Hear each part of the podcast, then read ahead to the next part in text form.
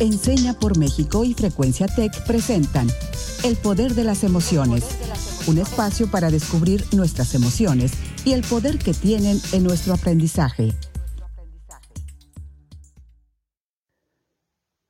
Hola, soy Alejandra Contreras, profesional de Enseña por México en primera infancia. Es un placer poder estar otro día con ustedes aquí en El Poder de las Emociones y hoy tenemos un invitado muy, muy especial y que nos inspira muchísimo, ¿verdad, Raúl? Buenos días a todos y todas. Es un placer estar aquí de nuevo. Yo soy Raúl Carlín, alumna de Enseña por México. Em, y miembro de Proyecto Nuevo Maestro. Y así es, es verdad, el día de hoy tenemos un invitadazo que nos inspira muchísimo a todos, a todas. Él es el protagonista del documental El Sembrador de la cineasta Melissa Elizondo, embajadora de Proyecto Nuevo Maestro también. Y lo tenemos hoy con nosotros. Él es el maestro Bartolomé. Y también quisiera mencionar que este episodio es un episodio, el episodio que estamos grabando junto con Proyecto Nuevo Maestro, el aliado de Enseña por México, con quienes tenemos un, programa de radio al mes. Em, entonces, pues bienvenidos, bienvenidas todos y todas. ¿Cómo está, maestro Bartolomé? Muy, muy buenas tardes. Soy Bartolomé Vázquez López, este, encargado de, de dirigir la pequeña escuelita de, de la comunidad Monte Los Olivos y por fortuna tuvimos la suerte de ser de ser este el protagonista del, del documental de Melissa Elizondo y es un gran gusto compartir con ustedes.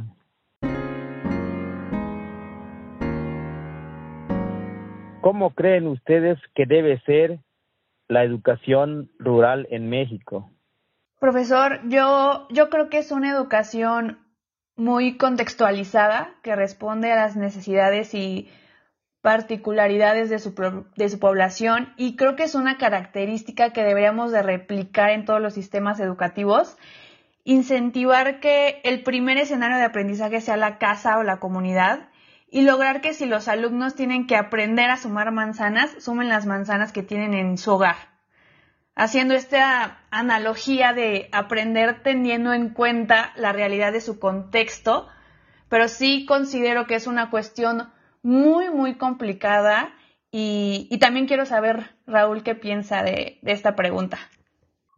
Ale, pues la verdad es que em, yo voy a apenas verter acá mis, mis, impresiones sobre la educación rural y lo que debería ser en este país.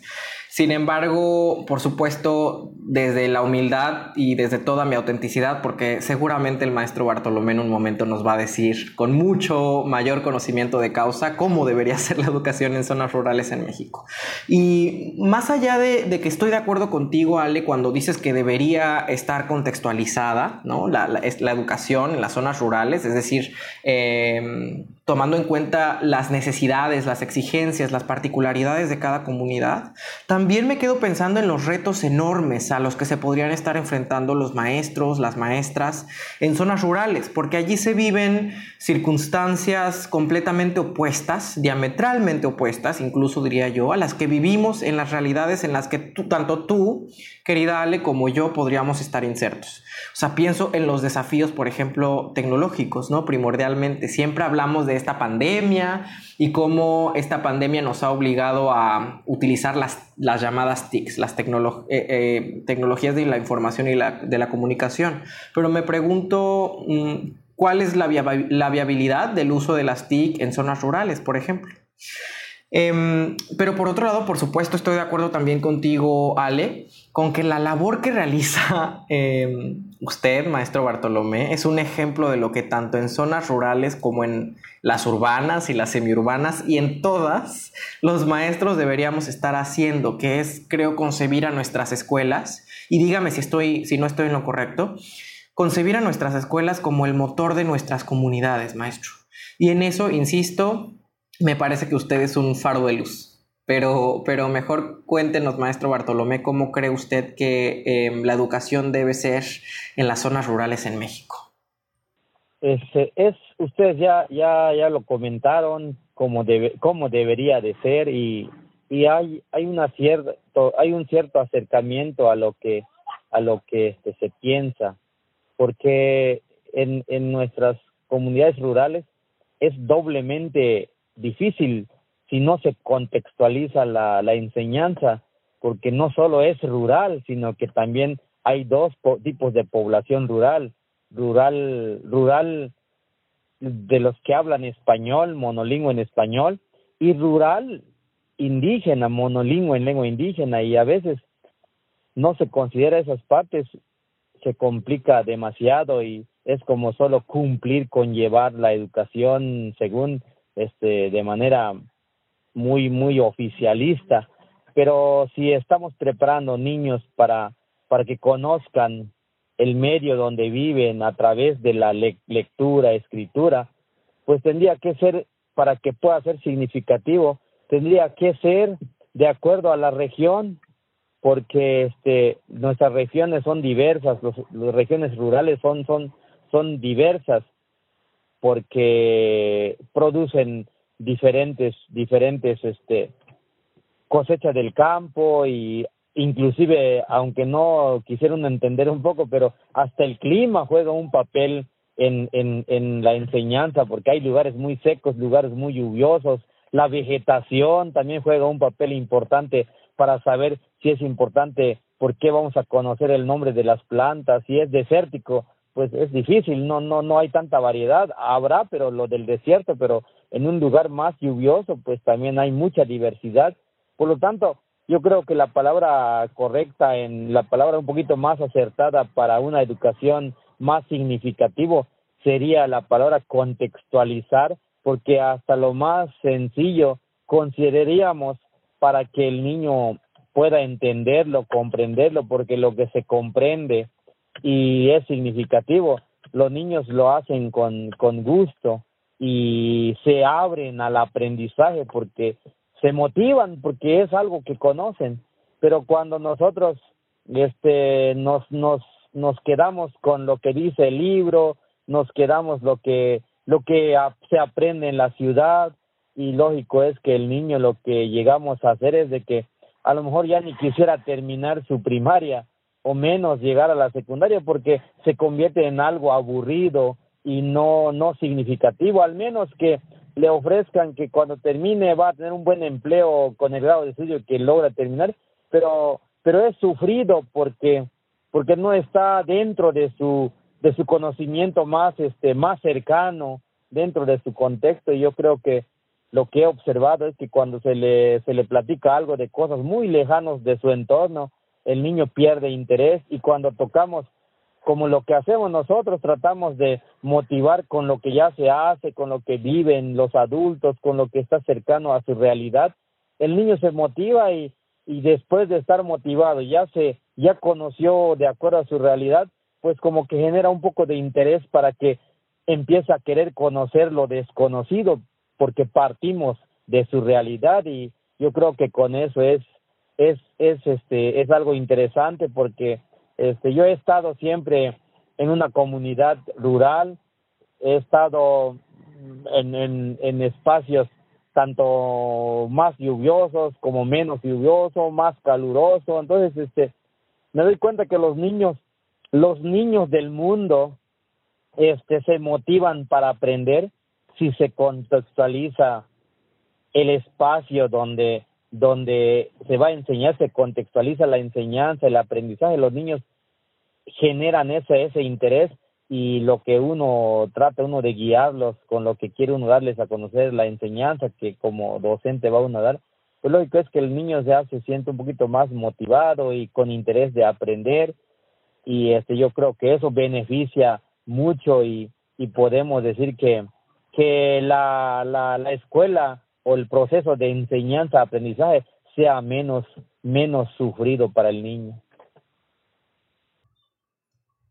Completamente de acuerdo, maestro Bartolomé, con esto que nos menciona y la verdad es que nos inspira muchísimo porque aparte quiero, quiero comentarle que me recuerda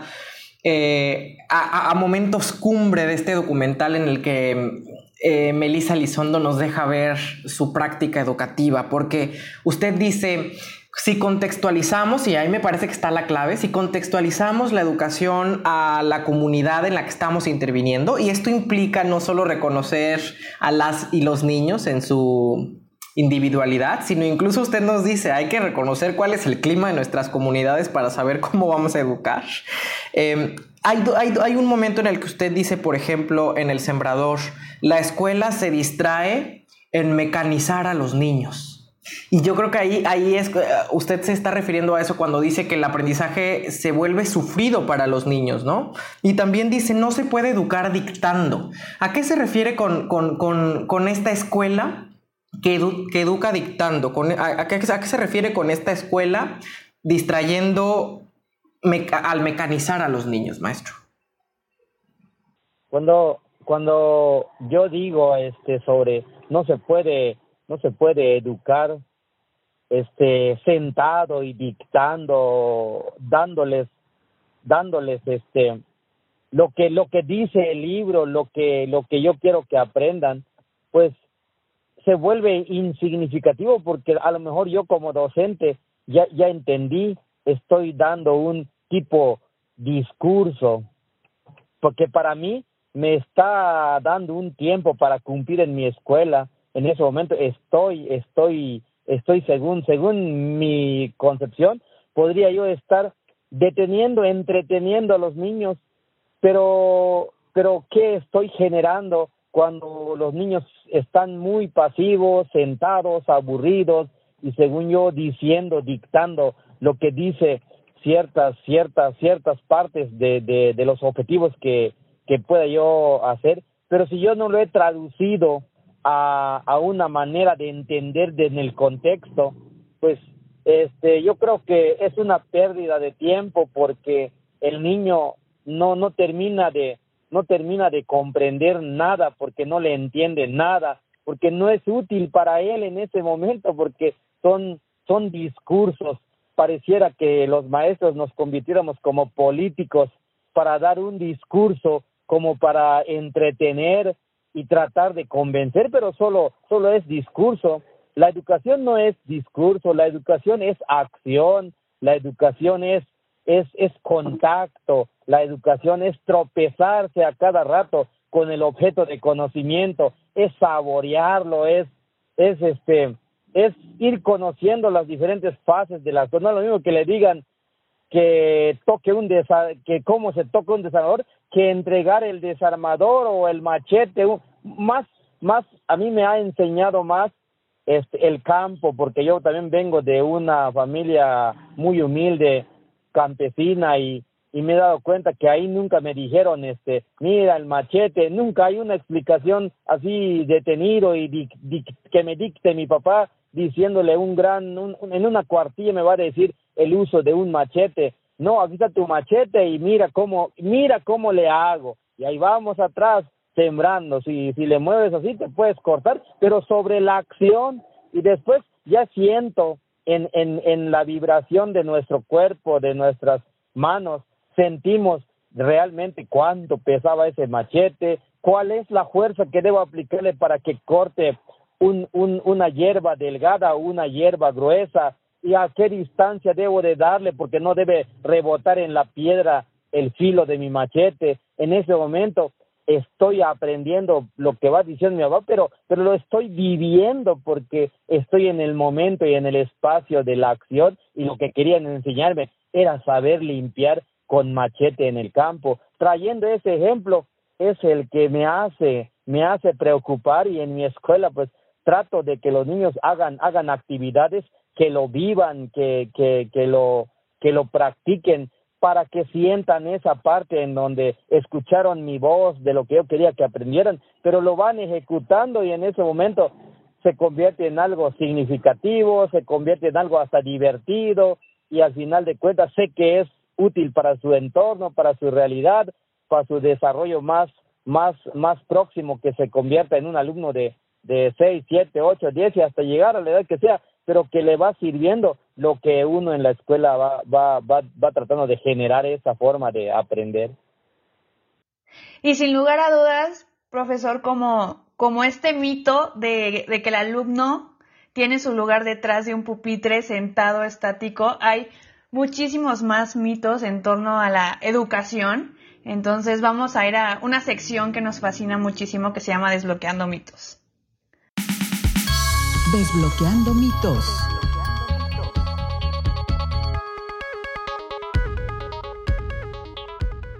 Primer mito o realidad del día de hoy. ¿La educación debe impartirse de la misma manera en todos los contextos del país? ¿Qué piensas, Raúl? Pienso que este es el primer mito de nuestro programa porque em, precisamente voy a, quiero, quiero hacer énfasis en esto que nos está enseñando el maestro Bartolomé el día de hoy y es la importancia de reconocer que cada una de nuestras comunidades son distintas, son diversas, tienen sus propias particularidades, sus propias necesidades, sus propias exigencias. Y en ese sentido la educación no puede ser igual para todas, o sea, la, la educación Em, son las palabras del maestro Bartolomé. La educación es acción y la educación se vive, se siente en el cuerpo, se corporaliza, se externa. Y en ese sentido creo que se tiene que, em, insisto, vivir pero vivir desde la propia realidad de las y los estudiantes, ¿no? En las comunidades en las que se encuentran. Por eso creo que esto es un mito. La educación no debe, no debe ser igual para todos y para todas. ¿Qué opina, maestro Bartolomé? Pues este es es, es correcto con lo poco que he, he, vivido, convivido y enfrentado desde mi niñez hasta, hasta mi, mi, mi etapa de, de trabajador, pues este, se tiene que, se tiene que con, se tiene que este convivir, se tiene que este debe ser vivencial como se dijo al principio y, y no y no y no hay otro camino porque si se, se generaliza, como se dice, al menos si, si yo elaborara un programa que no me interesa los, los, los, la diversidad, entonces parto sobre el centro donde voy, yo voy a estar y trato de extender y se, y se convierte como un poco de imposición y pero si yo tengo claro que es imponer y, y dominar, entonces o tiene otros trasfondos, entonces, pues sería correcto para el que lo hace, pero para, para mí, que ya entendí que lo que quiero es una educación significativo, pues no hay, no hay de otra que entre más vivencial sea, más efectiva puede llegar a ser. Yo tengo la oportunidad de trabajar en un preescolar multigrado en Monterrey y muchos papás me han compartido la siguiente duda. ¿Las escuelas multigrado tienen menor nivel académico? Em, me, parece que esta pregunta es cuestionada, o sea, es, debatible cualquier respuesta que se pueda dar y, por eso, más allá de centrarme en decir que esto es un mito o una realidad, quiero decir por qué creo que es un mito. O sea, y, lo creo porque me parece mm, necesario reconocer eh, y, esto, y esto que cito es, de un texto que, leí no hace mucho en la revista Nexos que se llama las escuelas multigrado, un reto para la igualdad sustantiva. Cito, es necesario reconocer y aprovechar las bondades de la educación multigrado y su valor comunitario, puesto que la calidad de una escuela no reposa en su número de docentes, sino en la pertinencia de su formación y en la valorización de su labor en la disponibilidad de materiales y condiciones apropiadas para la enseñanza y el aprendizaje, así como en la pertinencia cultural y relevancia de sus procesos educativos. Entonces, em, insisto, más allá de si esta pregunta tiene una respuesta que se puede clasificar como un mito o una realidad, yo quiero poner esto sobre la mesa porque me parece que un maestro Bartolomé en una escuela multigrado enseña más y mejor que 15 maestros que no estamos dando clases en una escuela multigrado. Por eso, por eso, por eso comento lo que comento. Pero, pero, ¿qué le parece a usted, maestro? ¿Cuáles, ¿Cuáles son sus impresiones sobre las escuelas multigrado, maestro Bartolomé? Sobre las escuelas multigrado es, es una realidad en el país porque este, tenemos tantas comunidades tan dispersas que que no que no este se logra tener de acuerdo a los los lineamientos de secretaría pues no no se puede. En donde hay 20 alumnos no se puede no se puede enviar seis maestros porque de los 20 alumnos puede haber alumnos de primero a sexto. Y no podemos mandar según lineamientos de secretaría no puede mandar seis docentes porque como hay seis grados, seis docentes, le, le, tocaría a tres, cuatro niños, cuatro niños por, por, por, por este, tres, a cuatro, tres, tres niños y medio por docente y estaría en, en, en fuera de los lineamientos de secretaría. Entonces, la necesidad ha habido siempre que para atender multigrados sería, es interesante saber porque, porque la forma de evaluar es, es en donde se dan cuenta ellos de los que evalúan la, la, los resultados, porque, porque ni siquiera la evaluación está correcto, porque, porque evalúan memorizaciones. Entonces, es posible que encuentren, es posible que encuentren que, que se adelanta más un niño que es atendido por un docente, 15 niños solo de primer grado o solo de sexto o solo de quinto. Es posible porque, porque el docente se dedicó, se dedicó a entrenar que memorice, porque tiene mucha atención en solo los 15 niños. Pero si, pero si ese niño lo evaluáramos de otra manera, un ejemplo, ¿qué niño es más autónomo? ¿Qué niño es más creativo? que se cambiara el sistema de evaluación, estaríamos compitiendo a la par o, o, o, si es posible, creo que creo que ganaría el multigrado porque el multigrado por necesidad tuvo que aprender ser autónomo, tiene mayor libertad, se le entrenó para que sea más creativo, porque por necesidad tenía que ser más creativo, tenía que ser más autónomo, tenía que ser más este más libre, practica más la libertad, practica más este el trabajo en comunidad. Y el de, del unigrado donde sobran los docentes pues generan alumnos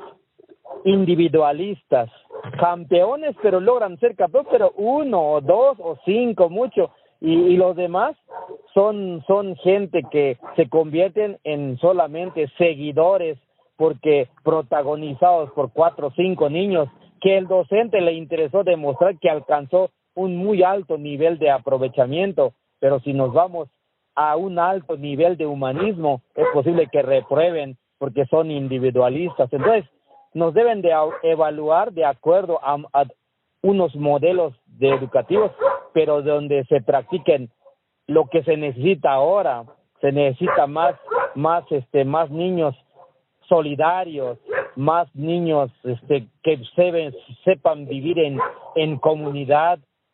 pero pero nuestro país no no no no no no produce eso, produce el individualismo y y si evalúan el individualismo, a lo mejor por ahí sí este sí el el el en las escuelas multigrado no hay tanta oportunidad de ser individualistas porque están siendo con un enfoque más más este más de más de valores con un enfoque más de, de comunalidad y por lo tanto yo creo que ahí está entre dependiendo cómo evalúes es la manera de, de qué resultado se obtiene en, en los en los niveles en los diferentes espacios educativos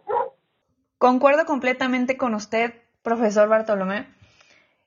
me he dado cuenta cómo niños de primero, segundo y tercero de preescolar se ayudan entre ellos, cómo se comparten estos aprendizajes, la exploración del mundo y creo que es algo muy rico y, que ayuda a construir ciudadanos que aprendan en comunidad y creo que eso es algo muy valioso. Y ahora voy al último mito realidad del día. ¿La pedagogía se basa solamente en los libros de texto? No, este, este es el tercer mito de nuestro programa y quiero, quiero contestar retomando precisamente lo que dices tú, Ale, y lo que dice el maestro Bartolomé. O sea, em, la pedagogía no está en los libros de texto, está en la realidad.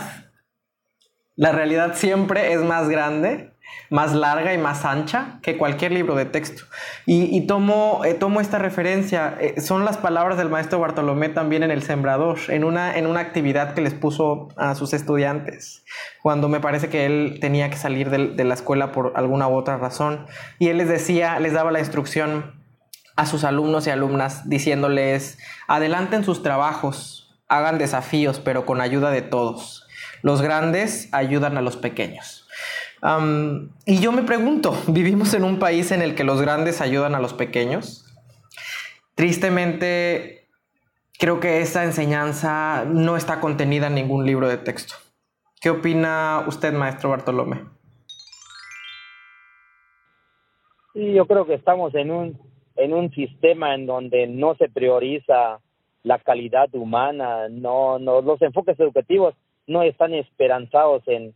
y en, en, en producir gente más humano, más solidario. Y, y, la prueba de eso es de que los, los que más tienen aplastan a los que menos tienen. Es la copia de lo contrario de lo que yo pienso, que los que más saben ayuden a los que menos saben. Que si fuera la realidad de México,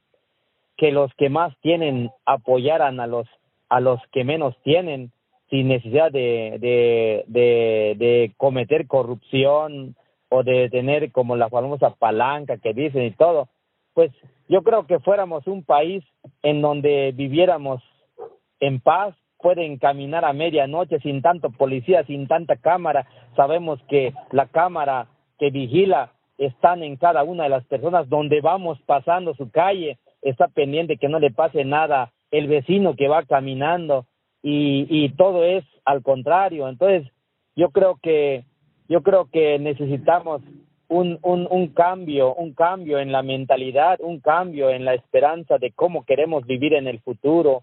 y así poder poder mantener nuestra nuestras generaciones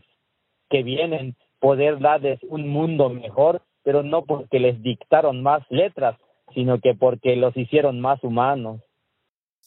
Totalmente, totalmente. Estoy inspirado, así, completamente inspirado y quiero poner eso de manifiesto, que me voy de esta,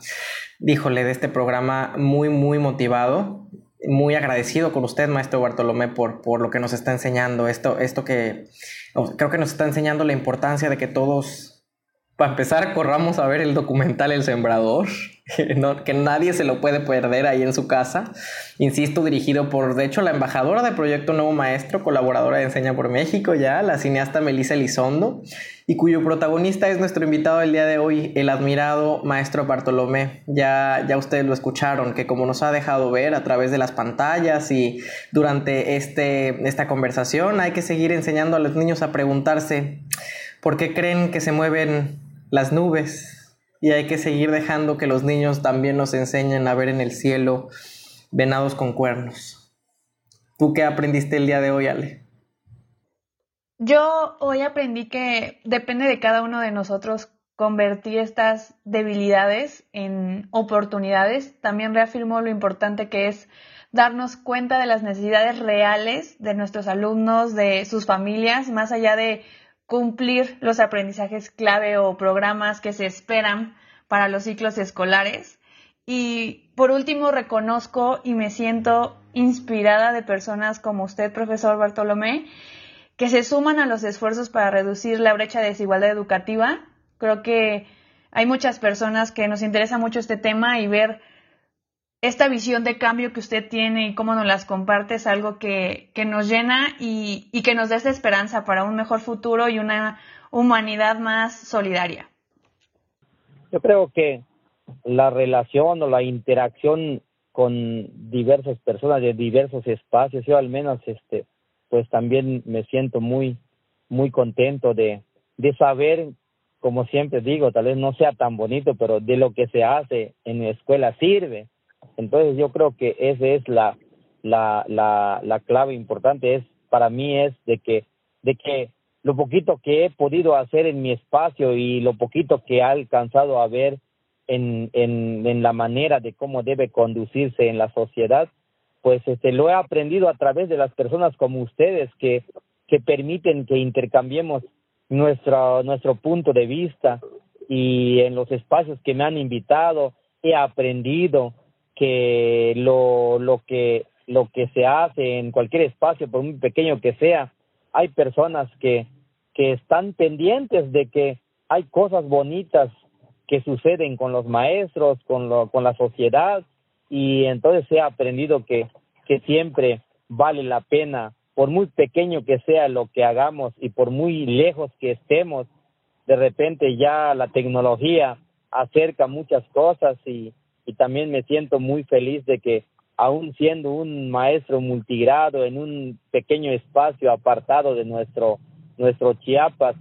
pero que, pero que me, me fortalece saber que, que he cumplido con mi trabajo y que, y que no durante estos años, pues ha valido la pena de, de saber que le he dedicado tiempo a mi trabajo y que y que sirve y que y que puede funcionar en algún en algún momento y, y yo creo que me voy me voy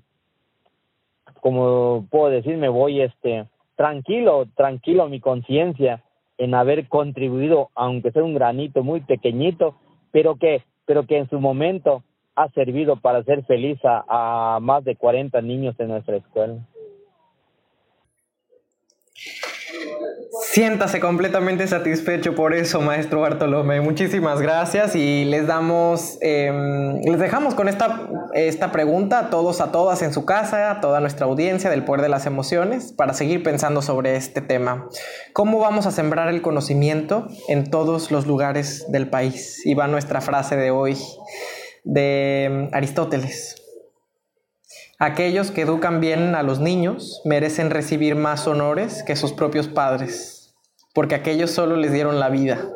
Estos, el arte de vivir bien. Felicidades, maestro Bartolomé, muchísimas gracias por todo lo que nos ha enseñado.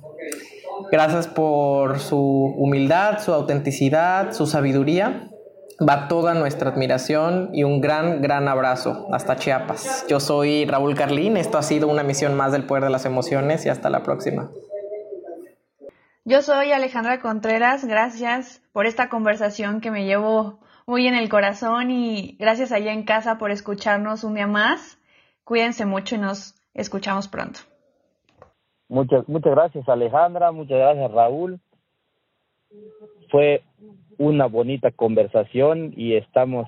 en la mejor disposición para cualquier invitación que podamos seguir seguir platicando sobre el tema educativo. Muchas gracias. Esto fue El Poder de las Emociones, un espacio para descubrir nuestras emociones y el poder que tienen en nuestro aprendizaje, un programa producido por Enseña por México y Frecuencia Tech.